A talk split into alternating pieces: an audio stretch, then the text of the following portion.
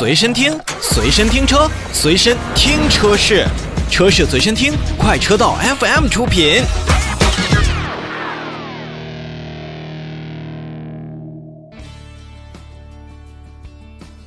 Hello，各位亲爱的小伙伴们，大家好，我是老车，嗯，又跟大家见面了。呃，今天利用这点时间呢，再跟大家来介绍一款新车。那么它是谁呢？来喽，这就是雪佛兰的克鲁泽。说到雪佛兰的克鲁泽，大家是不是一下子就想到了我们前两天推荐的那个别克英朗的经典版还是什么版？没错，其实这两台车在动力啊以及其他一些方面还是非常像的。那么今天呢，我们说的是克鲁泽。呃，前两天呢，雪佛兰克鲁泽1.5升车型上市了。新车呢，一共提供了两个配置版本，售价分别是十一万一千九和十一万七千九。十一万一千九的呢，叫三二零自动悦享版；十一万七千九的是三二零自动悦畅版。翻看了一下这个车的介绍啊，觉得有几点是特别有意思的，所以跟大家拿出来说一下。为此呢，还稍微的编了一个。小段子来跟大家说啊，是这么说：这个轮毂是暗金的，大嘴是带镀铬的，内饰上深下浅是双色的，还有这大屏幕，是最能治愈你饥渴的。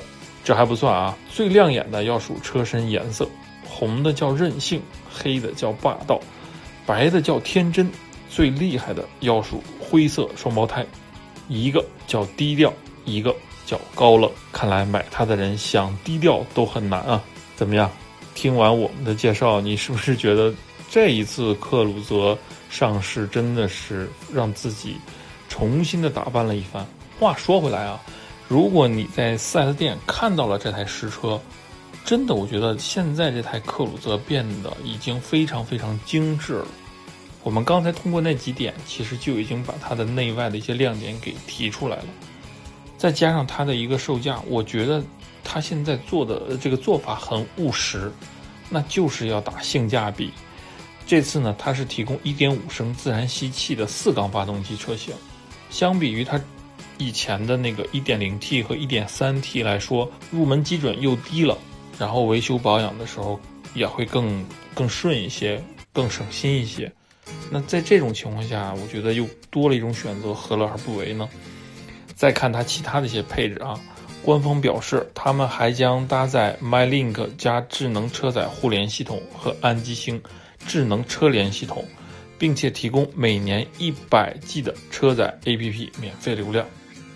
嗯，说到这台1.5升的四缸发动机呢，它满足了国六 B 的排放标准，最大功率有一百一十三马力，峰值扭矩是一百四十一。呃，传动部分呢，全都匹配的是六速自动变速箱。官方给的综合油耗呢，达到了百公里五点九升。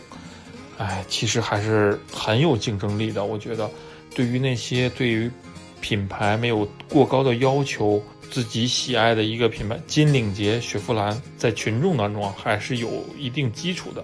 那么这台车。我们通过这个配置以及照片上看，刚才介绍它这几款很有意思的车身颜色，以及它的整整个的一个配置搭载，我相信啊，大家可以去店里好好的聊一聊。